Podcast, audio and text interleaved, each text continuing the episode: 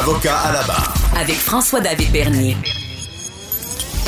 Des avocats qui jugent l'actualité tous les matins.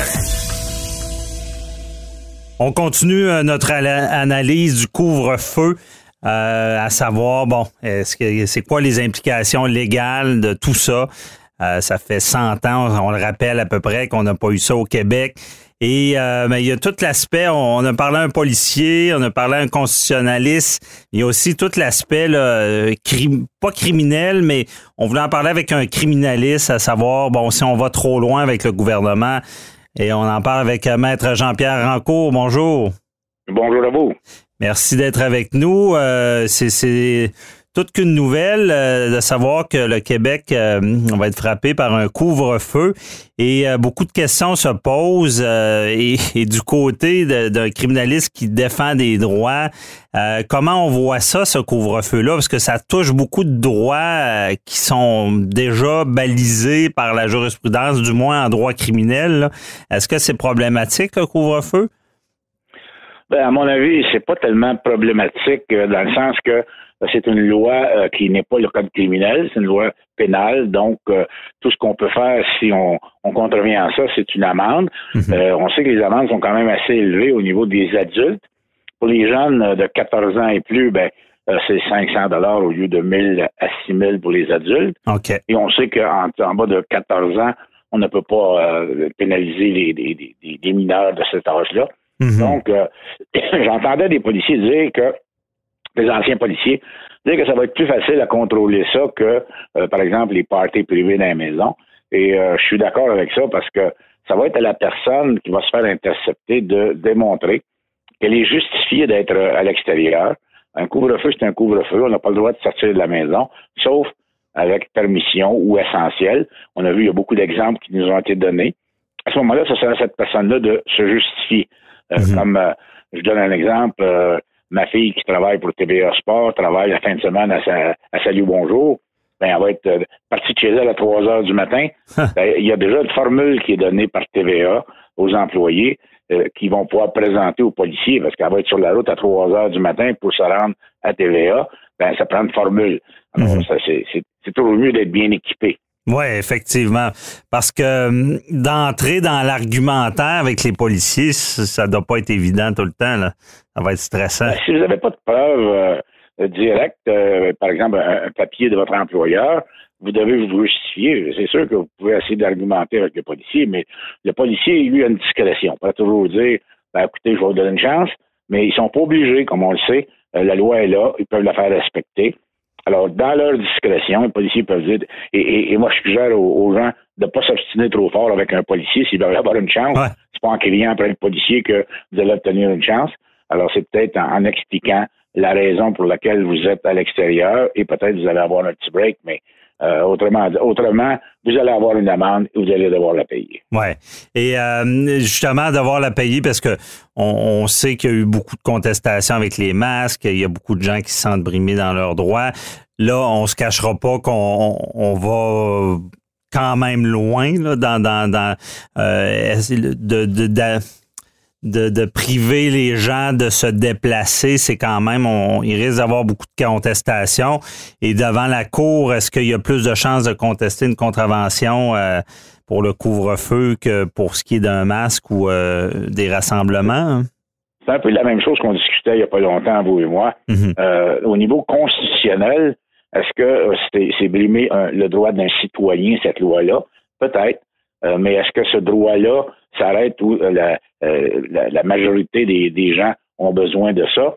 Alors, ce serait la, la, la Cour à décider, mais Mhm. euh, de façon pratique, quelqu'un qui voudrait s'attaquer à la constitutionnalité, comme vous le savez, ça va être à première instance devant une Cour municipale, probablement. Après ça, si vous gagnez, euh, le, le- le ministère de la République va aller en appel à la Cour supérieure, Cour d'appel du Québec, Cour suprême. Ça va prendre quatre ans, ça va coûter une fortune. Alors, il n'y a Ouais. pas un citoyen qui va pouvoir suivre ça, Mhm. à mon avis. Oui, ben effectivement, ça, ça va être difficile à, à- à faire valoir. Mais des, des fois, il y a des organismes qui financent ça ou qui, qui veulent pour le principe. Mais euh, concrètement, de- devant la cour, il faut. C'est quelqu'un qui, a- qui a reçu la contravention. euh, par exemple, euh, il, il explique qu'il travaille et là, le policier l'a pas cru ou lui a donné une contravention. Qu'est-ce qui arrive, qu'est-ce qu'il faut qu'il fasse comme preuve? Est-ce que s'il arrive avec le document de l'employeur par après, est-ce que le juge peut lui donner raison ou Oui, absolument. C'était, il y a toujours des défenses possibles où l'individu va dire écoutez, moi là, je travaille de nuit. Je l'ai dit au policier, il ne me croyait pas. Il m'a donné un billet. Voici l'attestation de mon employeur que je travaillais cette nuit-là et je devais me rendre au travail. Alors avec ça, vous allez t'acquitter. Mais euh, c'est pas tous les cas comme ça. Ce qui mhm. est plus prudent, c'est si vous travaillez de nuit, demandez à votre employeur qu'il y a une formule qui existe euh, que le gouvernement donne aux employeurs. Euh, remplissez, que, que l'employeur remplisse cette formule-là. Et à ce moment-là, vous n'aurez pas de trouble. OK. Quelqu'un qui aurait la bonne idée, mauvaise idée, ce que je veux dire, de se fabriquer un document, euh, de, d'écrire qu'un employeur fictif euh, lui demande de sortir. Quel genre de est-ce qu'il s'expose à d'autres choses? Est-ce que est-ce qu'il peut avoir des problèmes en faisant ça? Bien sûr, c'est une bonne question parce que si quelqu'un est tenté de faire ça, euh, peut-être que le policier ne, ne, rien, puis il va peut-être accepter ça. Mais si le policier s'aperçoit ou a des doutes à l'effet que c'est un document contrefait, à ce mhm. moment-là, on se retrouve vers le code criminel et, et c'est, fabrication de faux, usage de faux. Ça, c'est un acte criminel en vertu du code et euh, ça peut euh, emporter un dossier judiciaire important avec euh, des amendes. Ça peut même aller jusqu'à la prison, dépendamment des faits. Mais c'est quand même beaucoup plus grave que la loi pénale qui parle du couvre-feu. Là. Ouais. Donc, quelqu'un pourrait vraiment euh, se mettre dans le trouble, comme on dit en bon québécois. Ben, il augmenterait euh, euh, ses, problèmes. Ouais, OK. Et parlons un peu des, interceptions. Bon, comment les policiers vont, faire des arrestations. de, base, là, je veux dire, un policier peut pas arrêter n'importe qui, n'importe comment, là, je veux dire, sur la route ou sur la rue. Là. Comment ça fonctionne? Euh, habituellement s'il n'y a pas de couvre-feu pour qu'un policier puisse arrêter quelqu'un? Ben, on sait, en fait, en vertu du code de la route, les policiers ont un large pouvoir d'intercepter un véhicule pour faire vérification des papiers du conducteur, par exemple, ces choses-là. Mhm. Et nos tribunaux ont été assez larges permettant aux policiers de le faire. Alors, il y a toujours une bonne raison pour un policier de dire, écoutez, j'ai soupçonné euh, que l'individu peut-être n'a pas le propriétaire de l'auto. Je voulais vérifier ses papiers, tout simplement. Et une fois que tu vérifies les papiers, ben là, euh, qu'est-ce que vous faites dehors? Euh, on ne pourra pas intercepter, à mon avis, quelqu'un en disant je vous intercepte parce que vous êtes euh, dehors après, le couvre-feu. Simplement, là, intercepter le véhicule comme ça. On va essayer d'y aller probablement en fonction du code de la route et après en véhicule.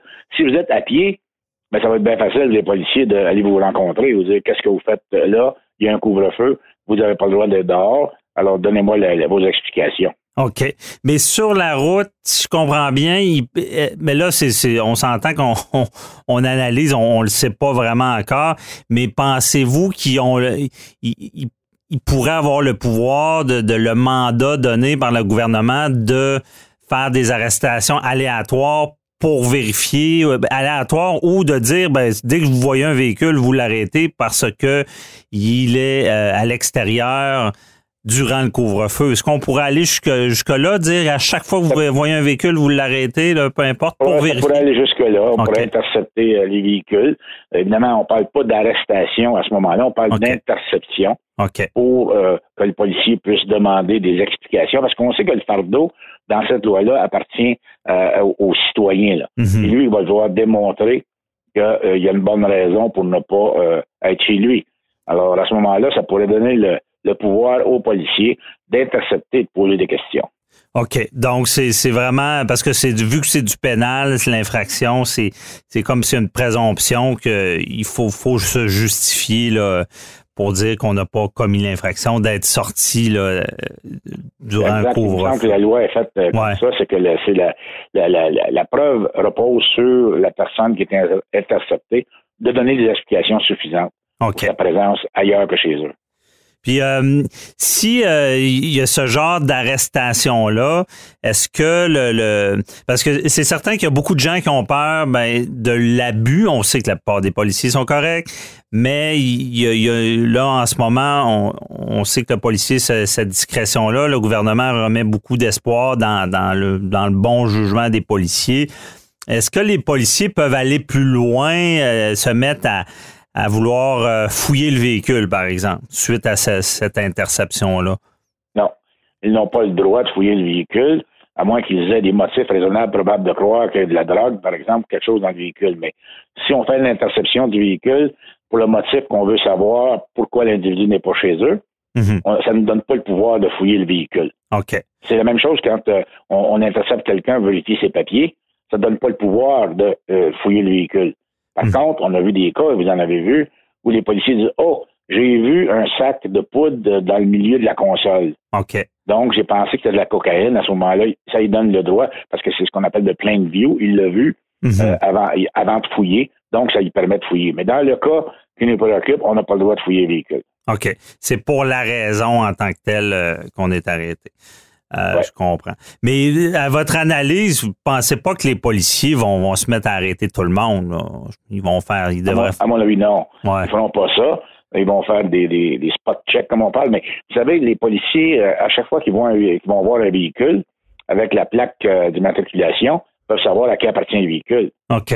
Et à, à ce moment-là, euh, ils savent à qui appartient, à quel endroit l'individu demeure. Je vous donne un exemple. Le véhicule appartient à un homme, c'est une femme qui est au volant. Mhm. Fait que là, le policier va regarder ça, va dire, Hop, on, va- on aller voir là, qu'est-ce qu'elle fait dehors avec euh, le véhicule alors que les, euh, le couvre-feu n'est pas respecté. On va demander. Euh, les, les policiers vont, vont le faire de façon aléatoire, mais vont devoir utiliser, utiliser leur discrétion aussi pour ne pas euh, exagérer. Là. Ouais. Bon, ben ça, ça, ça nous explique bien. La, on, euh, la morale de l'histoire aussi, c'est bon, collaborer, respecter la règle et surtout ne Moi, je pense que c'est facile. Il y a un curfew. euh, euh, euh, euh, et, restez chez vous. Et si vous avez des documents nécessaires pour parce que vous êtes essentiel, amenez-les avec vous. Autrement, autrement, restez chez vous, c'est un mois.